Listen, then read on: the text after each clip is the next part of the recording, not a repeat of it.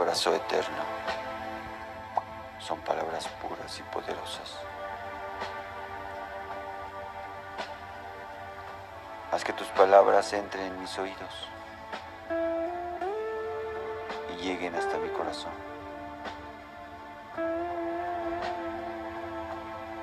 Y que desde ahí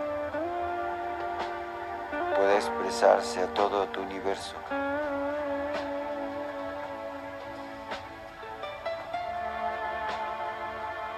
Hazme fiel a ti, para que pueda comprender la lealtad de los hijos de Dios.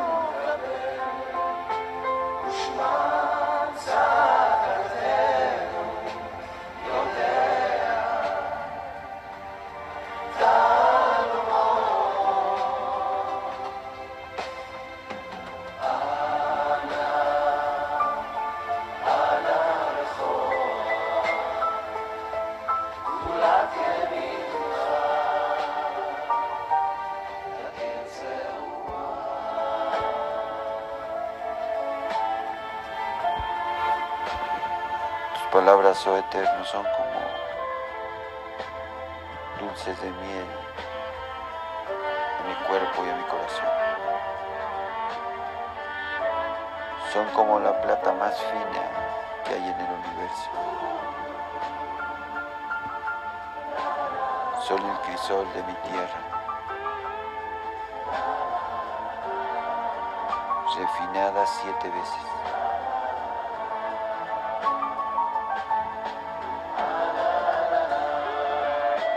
Preservaré.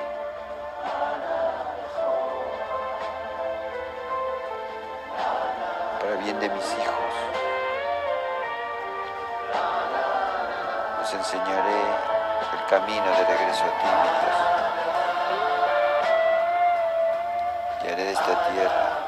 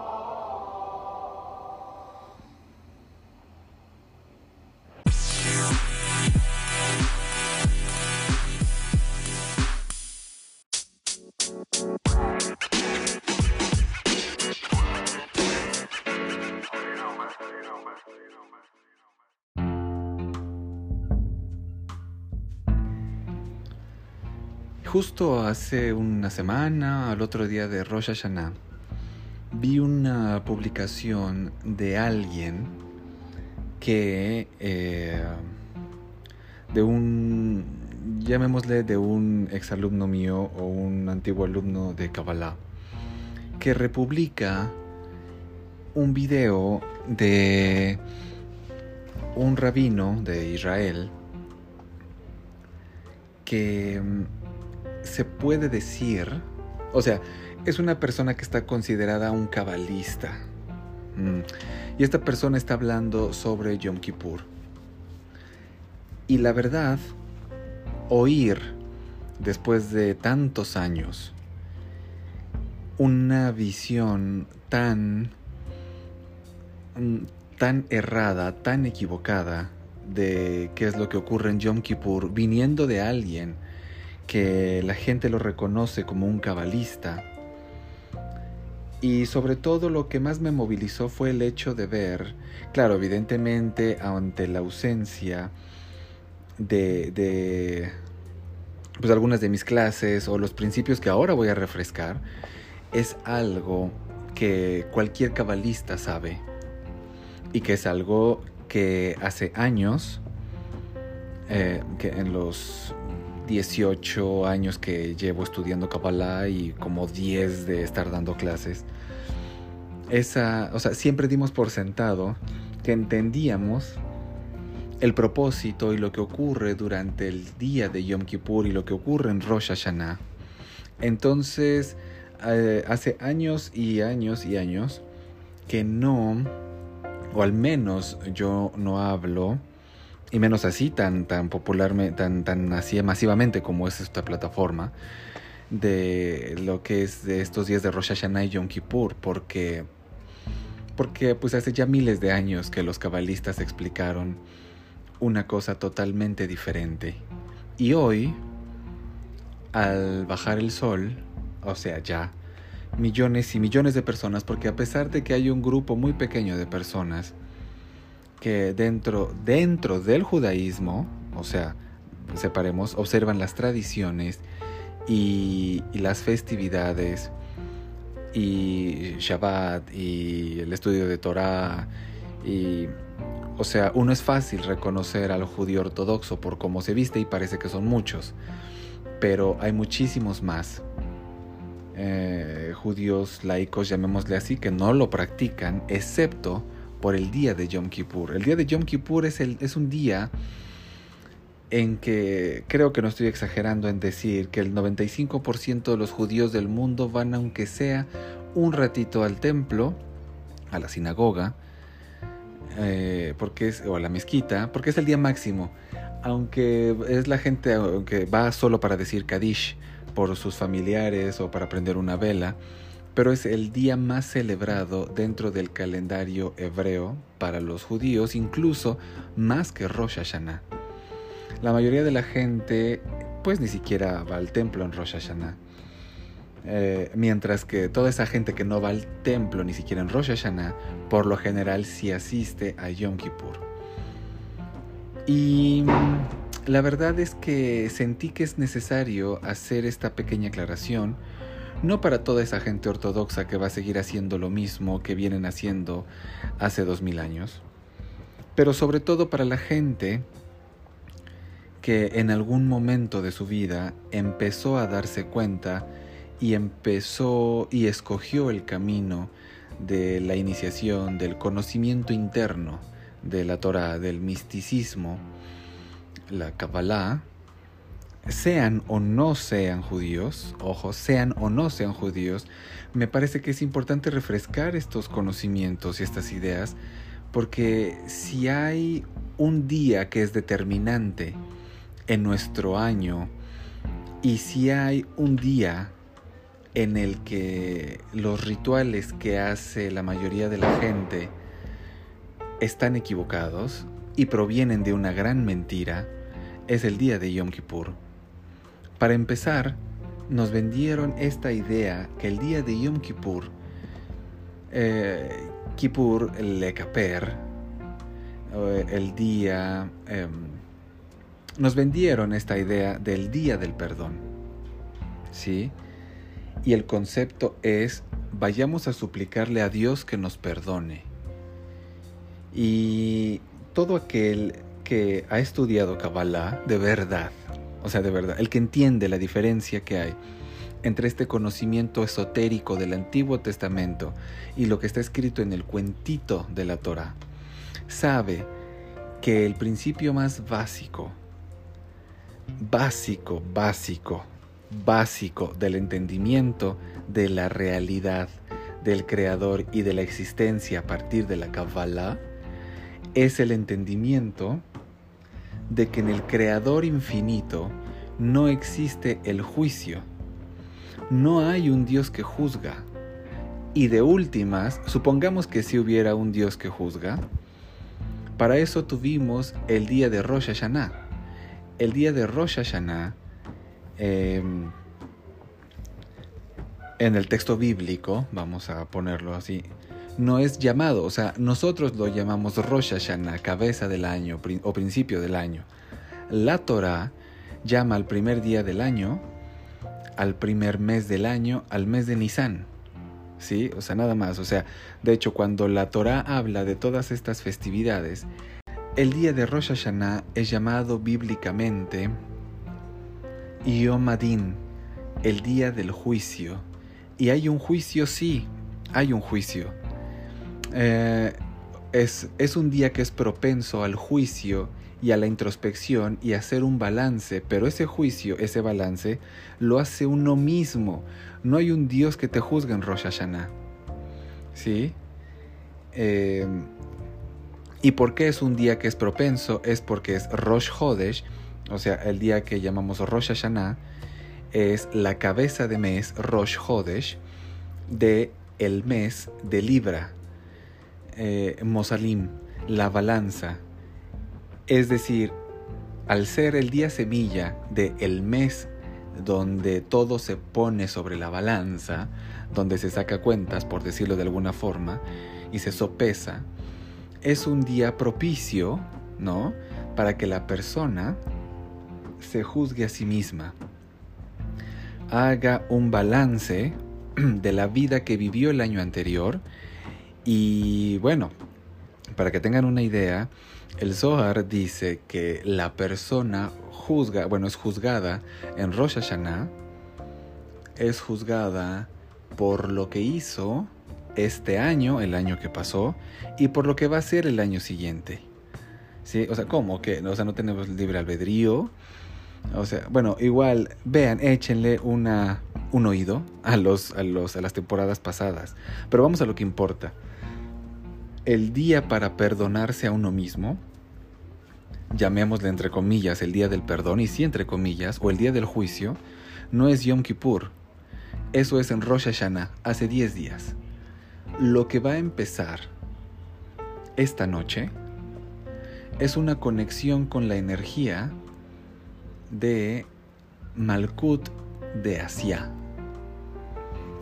Y es el día, el día de Yom Kippur, es el día que el pueblo de Israel, el pueblo hebreo, recibió las tablas.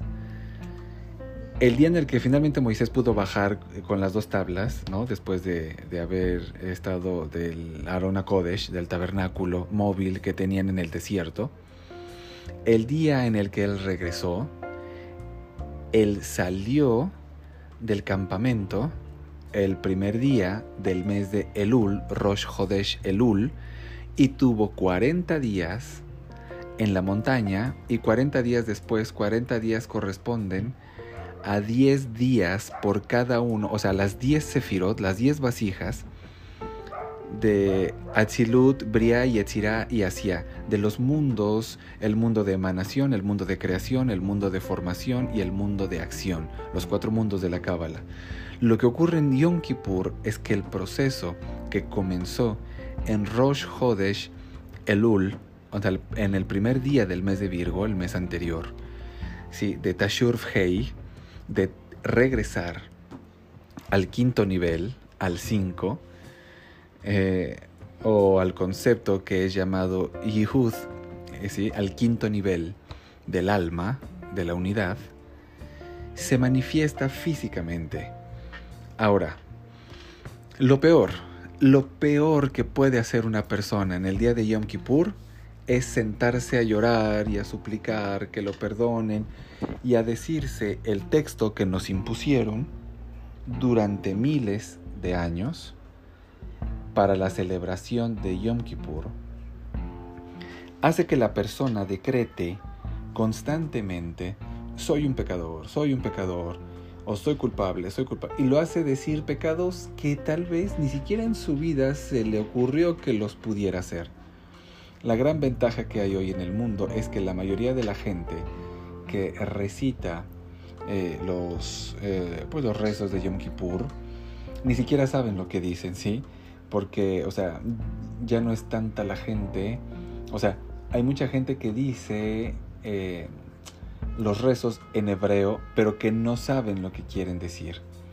Así todo, eh, eh, pues están un poco a salvo por el hecho de que no pueden programar conscientemente su mente para hacer esos pecados. Pero el que sí entiende el hebreo y se está golpeando el pecho y dice eh, al hataim o al het o por los pecados o por el pecado que hice cuando hice esto, cuando hice el otro, ta, ta, ta, ta, ta, y el 90% de esas cosas son cosas que no las hacemos, ¿sí?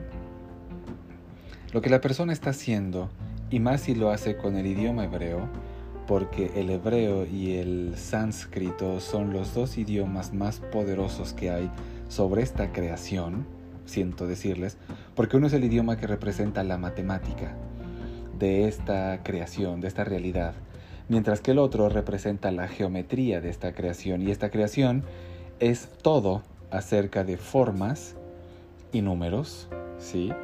De hecho, eh, el alfabeto hebreo son los números, o sea, en el hebreo no hay 1, 2, 3, 4, o sea, los números son Aleph, Bet, Gimel, Dalet, o sea, las letras son números. Estos dos idiomas son los idiomas más poderosos para crear y lo explicó hace 300 años eh, Rabbi Ahmad de Breslev, que el libro de la vida, eso que llamamos, o sea, estuvimos todo el día, los dos días de Rosh Hashanah, diciendo, o la gente que hizo el ritual de Rosh Hashanah, diciendo, Dios, por favor, inscríbeme en el libro de la vida, inscríbeme en todos los capítulos, ¿no? En el capítulo de la parnasá, del sustento, de la salud, del bienestar, de la inteligencia, de, eh, em, de las buenas relaciones. O sea, sí, o sea, la gente, el, el texto te hace pedir que seas inscrito en el libro de la vida. Rabí Nachman de Breslev explicó que el libro de la vida es el cerebro humano lo que se está reescribiendo en Rosh Hashanah es el cerebro humano. Y lo que debería ocurrir en el día de Yom Kippur, porque Rosh Hashanah ocurre en Keter de Asia, 10 días antes de Yom Kippur, y Yom Kippur es Malkut de Asia, lo que debería de ocurrir en Yom Kippur es una fiesta o sea, lo peor que puedes hacer es un lugar, a una sinagoga, lo que sea, donde la gente esté llorando y lamentándose y pidiendo disculpas y perdón y diciendo que son pecadores y que hicieron todo mal. Sí me doy a entender. La Torah, cuando habla del día de Yom Kippur, lo llama Yom Kippurim, un día como Purim, y un Akepurim, un día como Purim. ¿Qué es Purim? Purim es el día eh, en el que se acepta la redención final, donde no hay distinción entre el bien y el mal. De hecho, eh, como no todo el mundo tiene la capacidad de llegar a esa plenitud de entender que todo es perfecto y que no existe el bien y el mal, es que los sabios recomendaron que en el día de Purim la gente se embriague, literalmente, tomen alcohol hasta no poder distinguir entre el bien y el mal. ¿Por qué? Porque esa es la esencia de la unidad, esa es la esencia del Creador infinito, esa es la esencia de Dios. Esa es la esencia. La esencia es la no dualidad, la singularidad, la perfección, el no bueno o malo. Y lo que va a hacer la mayoría de los judíos del mundo y lamentablemente muchos no judíos por seguir rituales judíos, porque a lo mejor entraron en el camino de la Kabbalah. A mí lo único que me preocupa son mis alumnos, y soy muy sincero, la gente con la que estoy, la cercana, aquellos que ya habían entendido, pensé que lo habían entendido, y que ahora republican cosas de pidámosle a Dios que nos perdone y que salve a nuestro planeta y a nuestro país y a lo, y a lo mejor tiene que ver con esta pandemia o no sé qué. Pero me da, me... Híjole, pues no sé, ver que hay gente que no ha entendido que se olvidaron. Yom Kippur es un día de fiesta. ¿Quieres ayunar porque el ayuno hace bien? Hazlo, genial. Pero no vayas, no uses el día de manifestación, de revelación, lo que se reveló con la entrega de las tablas en el monte Sinaí, es la energía de Vil Amabel Lanetzach, es la erradicación de la muerte para siempre. Sí, sí me van siguiendo, sí me doy a entender. Por eso son dos episodios de Yom Kippur. O sea, no voy a entrar en detalles porque esto se va a hacer más largo, como el episodio anterior. Pero lo que quisiera transmitirles y tratar eh, de evitarles el que vivan otro año más de mm, errores, entre comillas. Em, es el entendimiento de que Yom Kippur es un día para recibir, es un día para recibirse a uno mismo, no para recibir, o sea, es, es un día de contemplación para asentarse, para... Eh, lo mejor que pueden hacer en Yom Kippur es meditar. Y no hablo de una meditación guiada. Eso no es meditar. hablo de asentarse, habitarse, perdonarse a uno mismo. Em, hacer el ejercicio de mm, soltar la mente, soltar los pensamientos e ir hacia el corazón y conectar con Dios, con tu divinidad, conectar con el Creador infinito. Sí, tal vez a lo mejor la acción de los golpes, ahora sí que de los golpes de pecho era para ver si el corazón se despierta. Quiero pensar en esa mejor, ¿no? De cuando se pegan en el pecho, por mi culpa, por mi culpa y por mi grande culpa, ¿no? Uy, también escalofrío eso qué horror. Este, porque aparte se pegan en el pecho, o sea, es, es, para que el cuerpo reaccione y el inconsciente lo tome. O sea, está muy cabrón eso, pero bueno.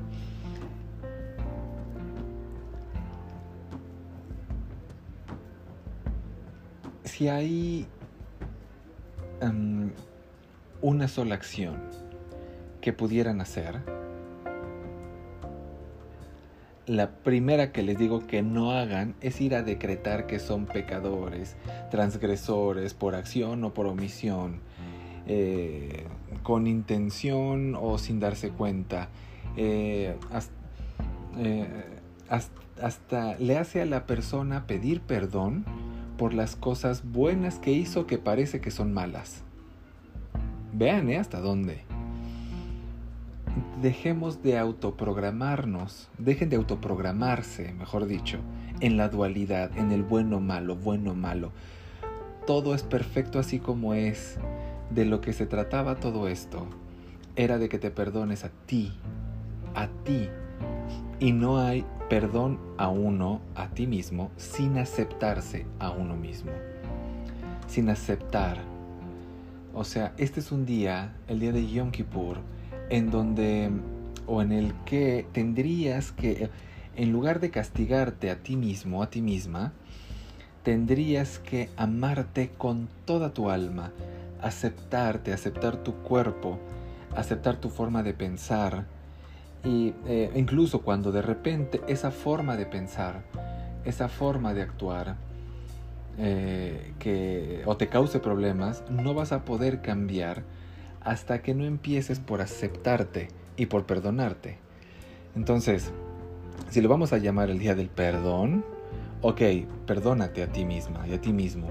Deja de pedirle perdón a un Dios que no puede perdonar, porque desde la perspectiva del Creador infinito, de la luz del universo, que lo único que está tratando es de conocerse a sí mismo a través de nosotros, todo lo que haces es perfecto. El que tiene que empezar a aceptarlo eres tú. Y cuando empieces a aceptar que todo lo que haces es perfecto, que no hay bueno o malo, cuando empieces a amarte a ti misma, a ti mismo, vas a poder amar al prójimo. Antes no. Hoy, perdón. Solo eso.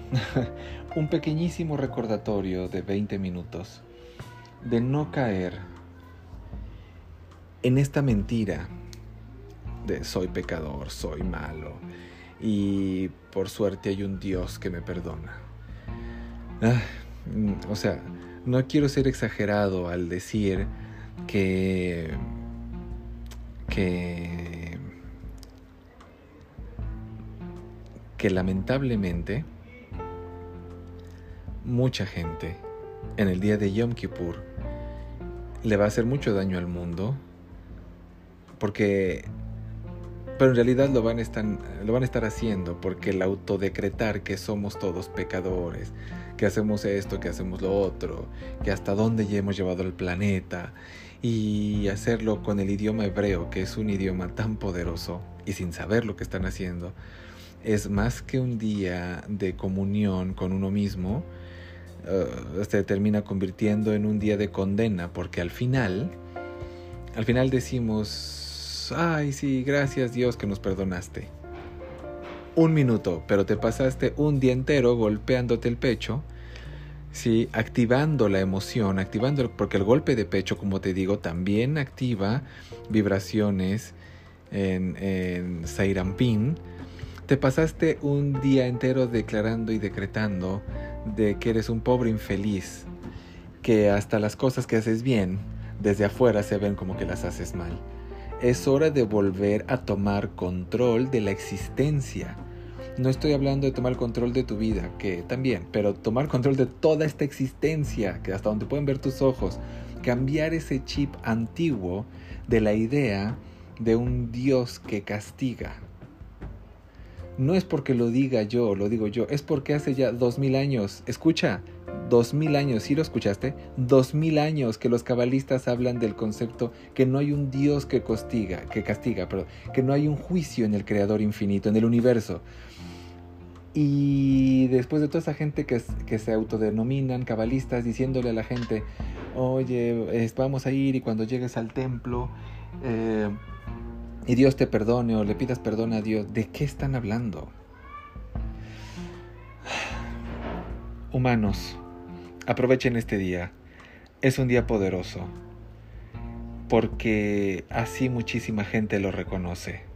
Pero es un día poderoso para conectar con Vina. Con el reservorio de luz, de energía, de, de bondades, de... O sea, es el momento para, para usar esa columna izquierda que representa Vina del árbol de la vida, la columna izquierda, que es el deseo para vivir una vida buena, buena, no que esté bien. Y si vas a estar autodecretando que eres una porquería, pues no va a suceder, porque lo que estás haciendo es que estás reescribiendo sobre tu mente el libro de la vida, el tipo de, persona que eres. Ah, en fin, humanos, hermanos, eh, para todos, Gachsameach y háganse el favor este año de, cambiar, de cambiar desde el ritual, de aceptarse, de quererse a ustedes mismos, de amarse más que a nadie, porque ahí es donde van a empezar a poder amar a los demás y donde el bien se va a, a compartir y a convertir en un juego y las cosas van a empezar a fluir y todo lo que estás buscando está en tu corazón, no está en ningún lado allá en el cielo. Gracias. 香奈儿吧？